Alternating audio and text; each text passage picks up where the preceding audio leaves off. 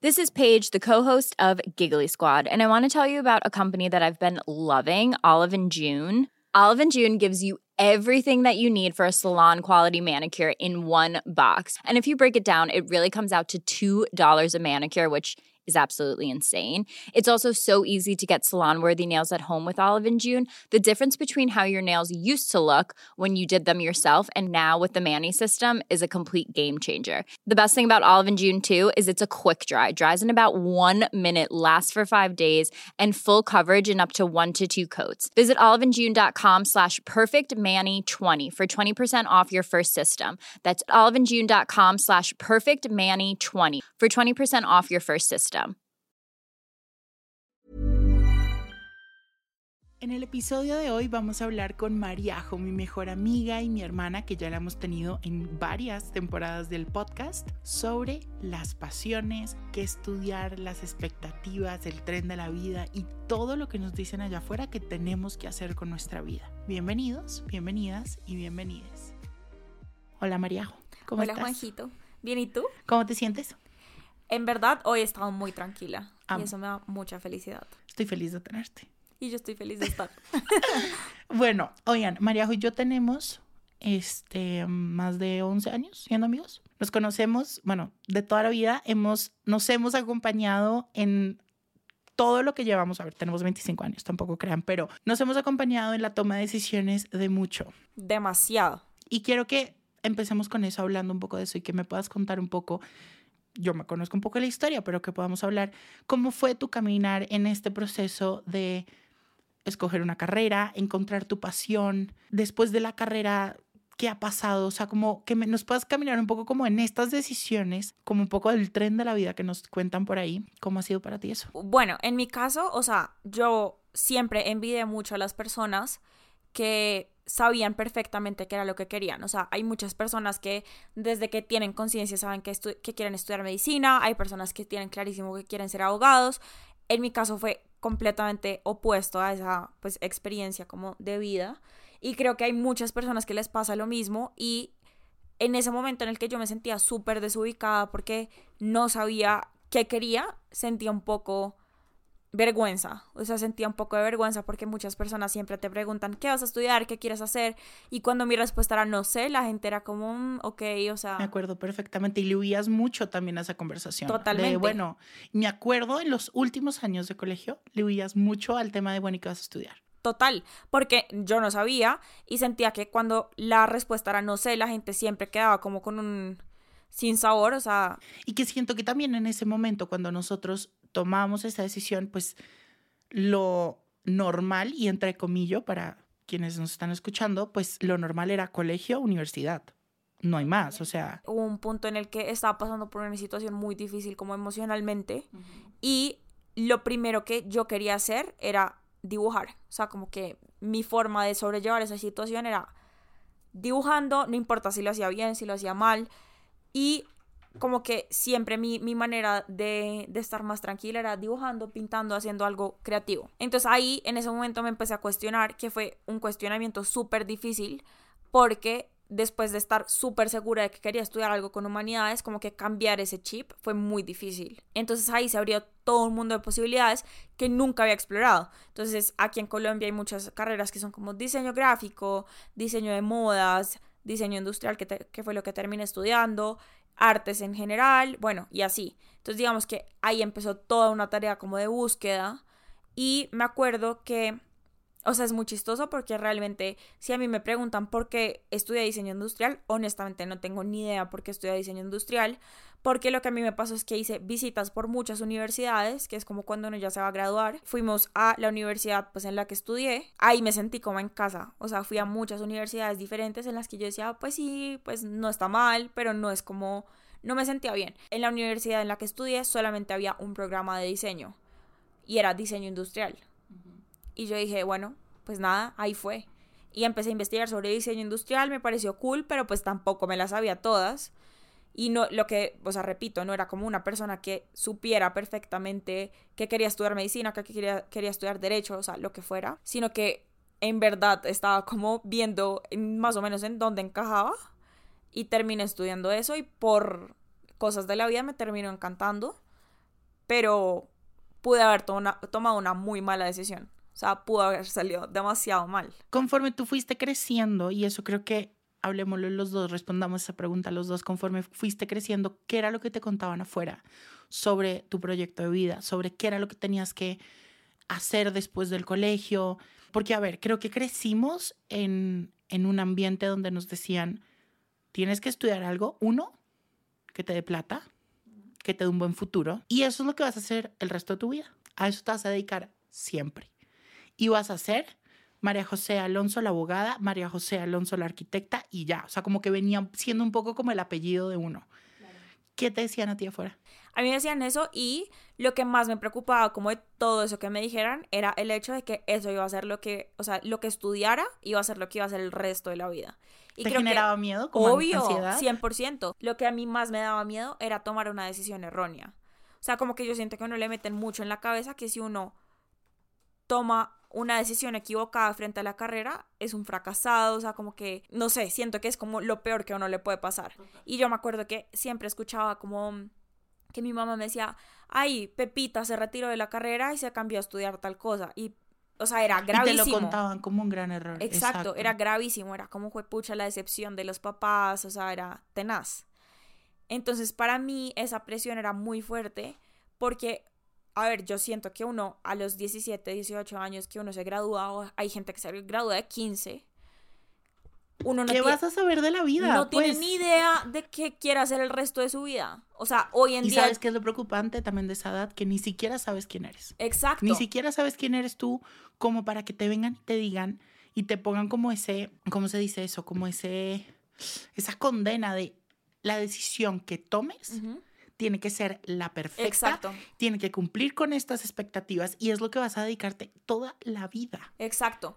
Y hasta hoy en día, que tengo 25 años, todavía sigo encontrando cosas que me gustan y que no necesariamente van alineadas con lo que estudié. Siento que son muchas presiones innecesarias que, a ver, yo siento que uno se tiene que tomar muy en serio esto porque obviamente es una decisión importante pero tampoco siento que sea de vida o muerte si uno en la mitad de la carrera se da cuenta que no es lo que le gusta y se quiere cambiar. En mi caso fue un poco diferente. O sea, yo creo que yo crecí en una familia, bueno, una, una familia de publicistas, de creativos, de artistas, entonces como que no había mucho como este de tienes que estudiar eh, burocracia, tienes que estudiar historia. No, no existía eso, pero era muy raro porque muy cerquita a mí, algunos tíos, algunas tías sí tienen este discurso perdón que los queme, pero tienen este discurso de tienes que estudiar algo que te dé plata, que te dé dinero y que te dé un futuro. Y es como, uy, ¿cómo le vas a decir eso a tu hija de 17 años? O sea, qué angustia. Mi mamá, mi papá lo decían mucho y era estudien lo que estudien, pero que sean felices. Yo me fui pues por el lado creativo, por el lado de esto, mi hermano se fue por el otro lado y él sí pues no tuvo como un poco esta dicha de haber disfrutado mucho esa etapa, porque también digamos que él sí tomó una carrera que no le gustó y bueno, ahí, ahí, ahí fue, pero yo crecí muy diferente en eso, o sea, como que a mí no me pusieron como esa, esa condena de tienes que estudiar X o Y cosa y si quieres estudiar esto no lo puedes hacer o sí porque sí sé qué pasa. A mí sí internamente como que yo decía, híjole, ¿cómo así? O sea, y lo que estudio, o sea, estos cinco años que voy a pasar acá en esta universidad, van a ser los que van a definir el resto de mis días. Y yo, no sé si tú me has escuchado, pero yo, el único consejo que yo le digo a las personas cuando me preguntan, no sé qué estudiar, no sé qué hacer, no sé a qué dedicarme o X o Y cosa, lo único que yo digo es, busca lo que realmente a ti te haga feliz, te dé tranquilidad y te dé paz. Total con lo que tú te puedas levantar a las 5 de la mañana a hacerlo, feliz. No levantarte a las 5 de la mañana a querer botar todo por la ventana. Pero sé que eso a veces puede llegar a ser también difícil, porque es encontrar tu pasión. Y es, encontrar lo que te gusta. Es muy difícil. Digamos, una de las respuestas que para mí era más difícil era cuando, como, cuando me preguntaban, ¿cuál es tu hobby? Fue pucha, en ese momento, ¿cuál era mi hobby? Ver películas, estar echada en mi cama y ver Netflix. O sea, como que realmente no es tan realista que todo el mundo tenga un hobby. O sea, hay gente que le encanta, no sé, montar a caballo desde muy pequeños y lo siguieron haciendo durante toda su vida. Hay gente que no. Y yo no fui ese caso. O sea, yo fui el caso de la persona que no tenía ni idea qué era lo que le gustaba. O sea, no sabía cuál era mi respuesta. ¿Y cómo te ha ido a ti con eso de vas a ser María José, la diseñadora. O sea, que eso es como lo único que te va a definir a ti. Pues yo siento que cuando uno sale como al mundo laboral, se da cuenta que no es una, una camisa de fuerza. O sea, como que yo pensaba que mis trabajos realmente solamente iban a consistir en, como en algo que tuviera que ser 100% diseño industrial. Y me he dado cuenta que el diseño industrial pueden ser muchas otras cosas. O sea, digamos, en mi caso, yo me he enfocado demasiado a comunicación. Es muy raro, pero me, o sea, en todos mis trabajos ha sido comunicación, comunicación, comunicación digital. O sea, con esto, o sea, solo paréntesis. María yo sí hemos vivido muy cerquita toda la vida, por eso más de 10 años juntos. Y en muchas cosas somos muy iguales, tenemos gustos muy parecidos y todo esto, pero en temas como de qué íbamos a hacer, qué nos gustaba, en temas de cosas así, éramos el agua y el aceite, o sea, como que completamente diferente. O sea, yo sí siempre fui muy artístico, yo sí siempre fui por el lado creativo, el lado de hacer, de no sé qué, Maríajo no tanto. Y hoy en día, que por cosas de la vida, ella se fue por una de las ramas de su carrera en la que es lo que yo estudio, lo que yo hago y lo que yo me dedico todos los días, ha sido divino.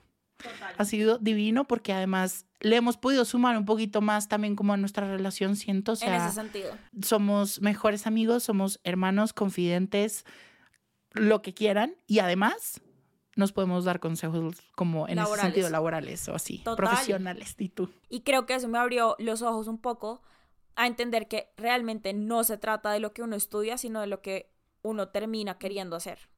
Entonces, en mi cabeza no se veía tanto como hacer productos industriales y me di cuenta de eso como a la mitad de mi carrera y me acordaba de muchos casos de gente que es muy exitosa, hay gente que me acuerdo que hay un presentador de radio que es médico. Eso que dices me encanta porque creemos que lo que estudiamos en la universidad, en lo que sea, nos va a definir por el resto de nuestros días.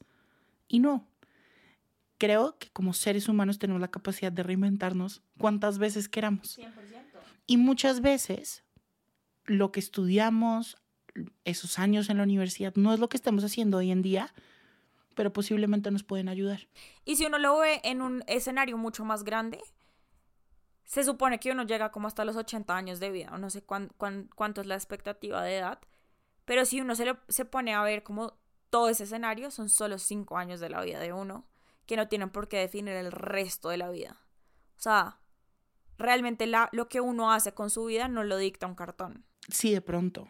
Lo que estudiaste en la universidad no te gustó, no te gusta, si estás ya acabando y bueno, no te gustó, sentiste que no fue lo que fue para ti, siento que todo es aprendizaje, todos son experiencias. Posiblemente perdiste el tiempo porque pronto no te gustó, pero no pierdes lo que aprendiste ahí.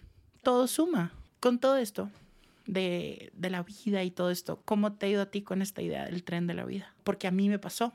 Yo me tomé seis meses después del colegio. Me tomé esos seis meses y me acuerdo que mucha gente era, pero apúrale, apúrale porque es que entrar a la universidad tan viejo y después entonces salir a cuántos años y me acuerdo que con mi hermano pasó también muy parecido y, siempre está como esta idea de que vamos tarde, ¿no? Y de que toca estar apurándole y toca estar corriendo. Tan pronto sales, universidad y la universidad lo más rápido posible y después entonces tienes que trabajar y después entonces tienes que hacer una especialización porque es que cómo te vas a quedar así. Y después de la especialización tienes que tener una pareja y tienes que tener hijos y tienes que formar familia porque si no vas a ser fracasado. O sea, ¿sabes? Como que siento que allá afuera nos tienen muchas expectativas y como unos, unas temporalidades muy fuertes. ¿A ti cómo te ha ido con eso? Bueno, pues yo al principio me sentía demasiado presionada por eso. O sea, yo realmente salí de, del colegio y enseguida me metí a la universidad. O sea, como que yo sentía mucha presión en ese sentido. ¿Pero sentías que ibas tarde o, o sentías como, uy, no, no puedo dejarme No necesariamente sentía que iba tarde, pero sí sentía como que tenía que cumplir con ciertas expectativas, como de yo que voy a hacer seis meses, que voy a hacer un año en el que no estudio o lo que sea. Entonces era como el siguiente paso después del colegio es la universidad. O sea, como que en mi, en mi cabeza estaba muy metido eso. Y me acuerdo que una vez que estaba como en una comida familiar y una de las personas que estaba ahí estaba muy afanada por graduarse de la universidad y uno de mis tíos le dijo como, no entiendo cuál es el afán. O sea, después cuando ya estás en tu, en tu, en tu vida laboral te vas a dar cuenta de que When you're ready to pop the question, the last thing you want to do is second guess the ring. At Bluenile.com, you can design a one of a kind ring with the ease and convenience of shopping online. Choose your diamond and setting. When you find the one, you'll get it delivered right to your door. Go to Bluenile.com and use promo code LISTEN to get $50 off your purchase of $500 or more. That's code LISTEN at Bluenile.com for $50 off your purchase. Bluenile.com code LISTEN. If you're looking for plump lips that last, you need to know about Juvederm lip fillers. With Juvederm Volbella XC and Juvederm Ultra XC, your lip look, whether it's subtle or bold, can last up to one full year with optimal treatment and no additional maintenance. Find a licensed specialist and see if it's right for you at juvederm.com today. That's J U V E D E R M.com. Add fullness to lips in adults over 21 with Juvederm Volbella XC or Juvederm Ultra XC. Do not use if you have severe allergies or a history of severe allergic reactions, or if you're allergic to lidocaine or the proteins used in Juvederm. Tell your doctor if you have a history of scarring or taking medicines that decrease the body's immune response or that can prolong bleeding. Common side effects include injection site redness, swelling, pain, tenderness, firmness, lumps, bumps, bruising, discoloration, or itching. As with all fillers, there's a rare risk of unintentional injection into a blood vessel, which can cause vision abnormalities, blindness, stroke, temporary scabs, or scarring. For full important safety information, visit juvederm.com. El afán no va a cambiar en absolutamente nada el resultado. O sea, porque te gradúes en 4, en 5, en 6 o en 7 años no significa que vas a ser mejor o peor profesional. Es un afán que no tiene ningún sentido. O sea, hay personas que son muy exitosas a los, o sea, empiezan a ser muy exitosas a los 50 años, como hay personas que empiezan a ser muy exitosas a los 20. O sea, es muy distinto, el ritmo de la vida es muy distinto y creo que esto lo puedo, digamos, contrastar un poco también con el ritmo de la vida, por ejemplo, con, no sé, las mujeres. Por ejemplo, hay mujeres que es como, bueno, ¿y cuándo te vas a casar? Yo entonces- siento que para las mujeres esas temporalidades son incluso más fuertes que para los Claro. hombres. Y entonces a nosotros nos preguntan, ¿cuándo te vas a casar? Cuando uno tiene novio. Y después de que te casas, ¿y en cuánto tiempo vas a tener hijos? Entonces tienes el primer hijo y después, ¿y en cuánto tiempo vas a tener el segundo? Y así, entonces todo el tiempo es un sistema como de expectativas súper irreales porque no tiene ningún sentido. O sea, en ningún momento nadie está escribiendo en qué momento uno tiene que hacer ciertas cosas. Creo que también ahí viene mucho la idea del éxito. También. Para ti, ¿qué es 100%. el éxito? Uy, Juanjo, yo me he preguntado esto tantas O veces. sea, y te lo quería preguntar porque ahorita dijiste, hay gente que a los 50 es exitosa, hay gente que a los 30 es exitosa. Para ti, ¿qué es el éxito? para mí, o sea, para mí el éxito, el concepto del éxito como que ha evolucionado de muchas formas. O sea, para mí al principio, cuando estaba en el colegio y demás, ser exitoso era como tener plata, eh, vivir ah, como cómodamente, etcétera. Y como que empecé a, a vivir la vida y me di cuenta que realmente para mí, para María José, ser exitoso es hacer y lograr hacer lo que amo y poder vivir de eso. Yo creo que para mí el éxito significa muchas cosas. Una parte es eso, poder saber y estar tranquilo que estoy haciendo todos los días algo que me gusta y algo que me genera paz. Que de pronto no me va a gustar todos los días, porque no todos los días son iguales. Hay problemas, a veces tenemos, como dice alguien que quiero mucho, tenemos más puntos y otros días tenemos menos, pero eso es una parte. Otra parte, y para mí, como en todo y tú lo sabes, la tranquilidad y la paz es el medidor de todo. Lo que puede definir más el éxito es poder hacer lo que para mi corazón y para mí esté siendo como tranquilo, suficiente. Y para mí también gran parte del éxito es poder aportar en algo a quienes me rodean. O sea, saber que con lo que yo estoy haciendo estoy aportando en algo Estoy aportando espacios seguros, estoy aportando conversaciones importantes, estoy aportando un eh, va todo a estar bien, un aquí estoy o lo que sea, pero eso para mí también es el éxito. Y por ejemplo, con, y que te lo iba a decir, como con todo esto del tema del, del tren de la vida y como el vas tarde y tienes que hacer esto, y yo antes sí me daba mucha angustia. Por eso empecé también lo que te decía, a trabajar desde los 11 años y hacer mil cosas. Yo era un niño muy intenso, sí. Pero todo eso yo me di cuenta después que venían haciendo mucho porque no me sentía como suficiente y necesitaba hacer y necesitaba como siempre estar llegando a tiempo a todas esas etapas o a todos esos momentos que nos marcan un poco también afuera. Y hace poco, creo que lo hablé también contigo y lo he hablado como algunas veces, he tratado de enfocarme mucho en que cada persona tiene su camino. No hay un camino trazado para todo el mundo. No hay una autopista en la que vayamos todos por el mismo camino. No. Cada persona puede ir amoldeando también su camino a lo que quiere, a lo que necesita, a su, a, lo, a su vida, a lo que vaya pasando. Me ayudó también mucho darme cuenta, y esta frase es de alguien que quiero mucho también, y es no es temprano ni tarde. Y, y, eso es importante, o sea, mucha gente también cree que en todo este tema del proyecto de vida, en este tema de escoger a lo que te vas a dedicar, lo que vas a hacer y todo esto, pues tiene que ser en ciertas edades, no puedes reinventarte a los 35, a los 40, a los 50, no.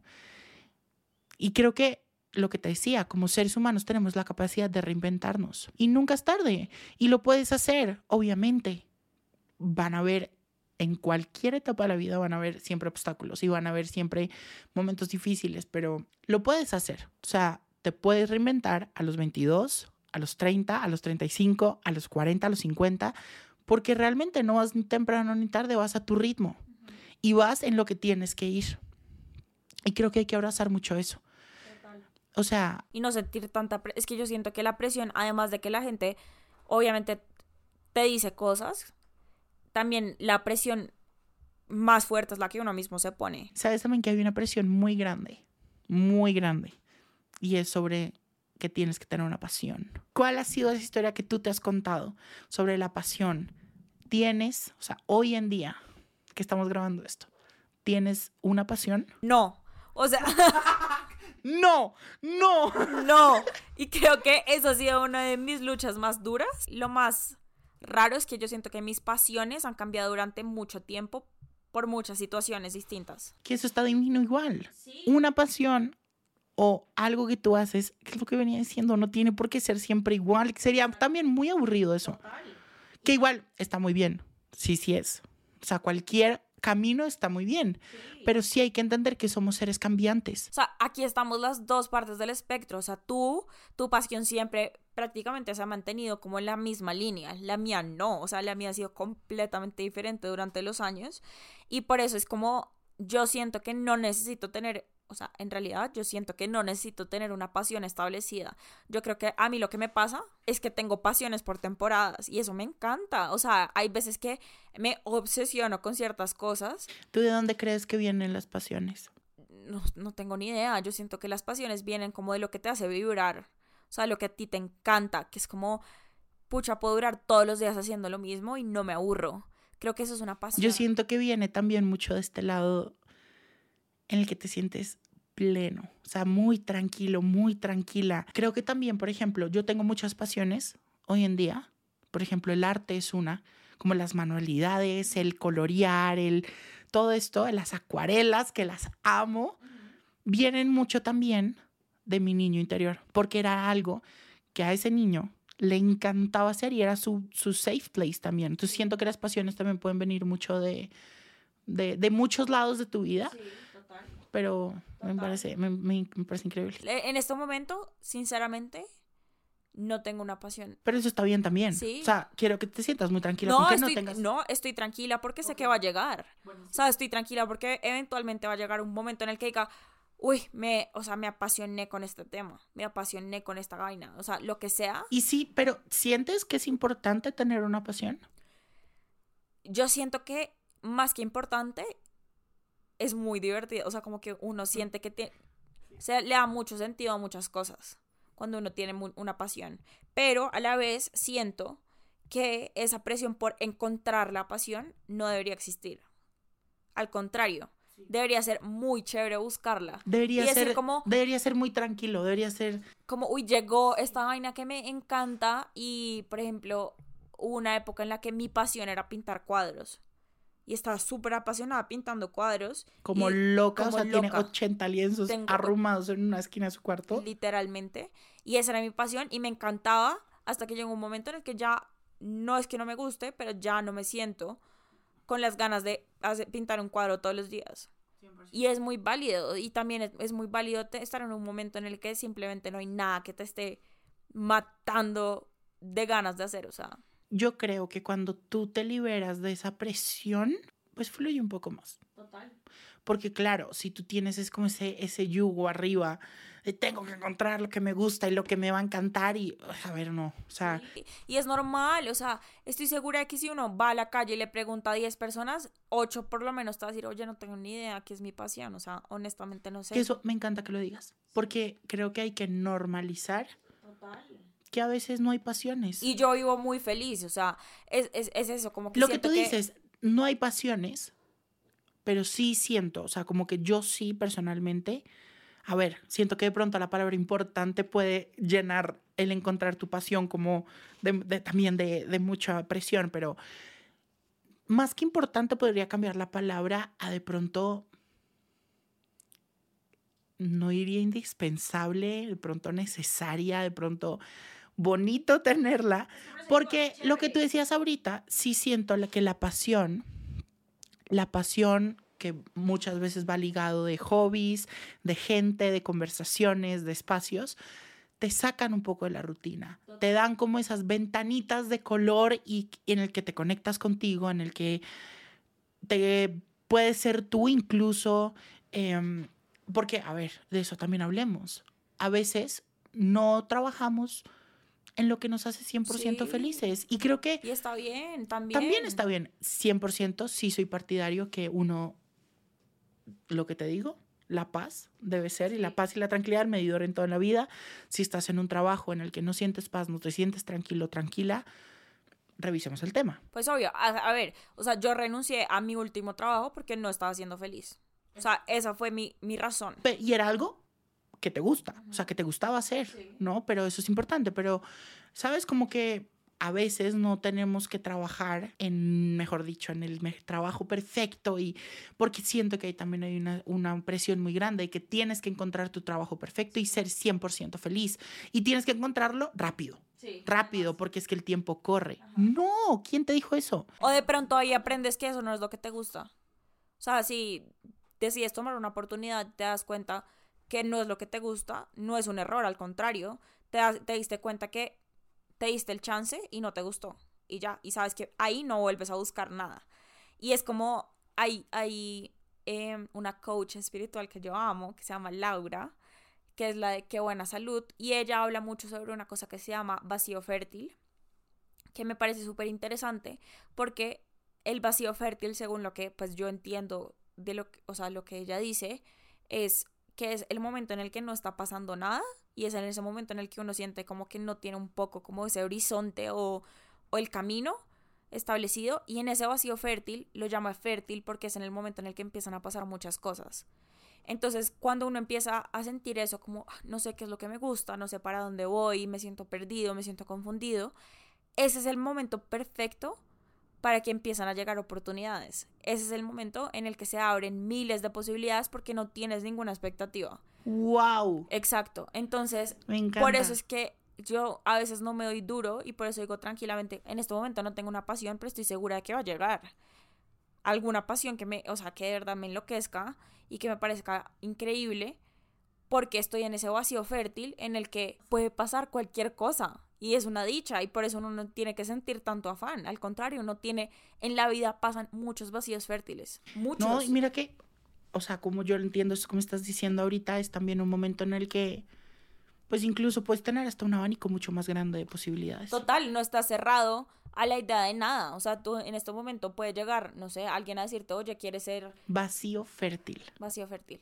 Oye, quieres ser, no sé, presentador de noticias. Y como no sabes realmente qué es lo que quieres específicamente, pues puede ser una oportunidad en la que estás abierto a aprender y a ver qué pasa. Entonces, no hay que darse tan duro cuando uno no sabe para dónde va. O sea, hay que o sea, recibirlo con los brazos abiertos y decir, ok, no sé para dónde voy, pero esto me permite conocer un poco más de lo que quiero. Siento que este camino de incertidumbre muchas veces es muy solitario, ¿no? Por lo que decías, por la pena, por la vergüenza, etcétera, puede llegar a ser muy solitario y creo que, puede llegar a ser el error más feo que podemos cometer con nosotros mismos, como no preguntar, no decir, no sé qué hacer, no sé qué decisión tomar. Y lo digo no solo para este tema que estamos hablando en este episodio, sino para toda la vida. ¿no? Preguntar, hablar, abrir estos espacios de conversaciones. Lo he dicho siempre, pero cuando nos encontramos en la historia de los demás duele menos. Lo mejor que uno puede hacer es preguntar y pedir ayuda en el momento en que uno lo necesita. Pues bueno. Pues bueno, otro episodio de Así me siento. Gracias infinitas por acompañar. A ti por tenerme acá. Qué conversación tan rica. Te amo, te adoro. Qué delicia tenerte en un episodio más. Tres temporadas, María José. Y vamos tres- por la cuarta. Tres temporadas. Vamos por la cuarta. Si quieren que hablemos de algún tema específico, por favor, contanos. Gracias infinitas. Y bueno, recuerden que en redes sociales tenemos más contenido para ustedes. Para ti, hecho especialmente para ti, para acompañarte. Así que ahí te espero.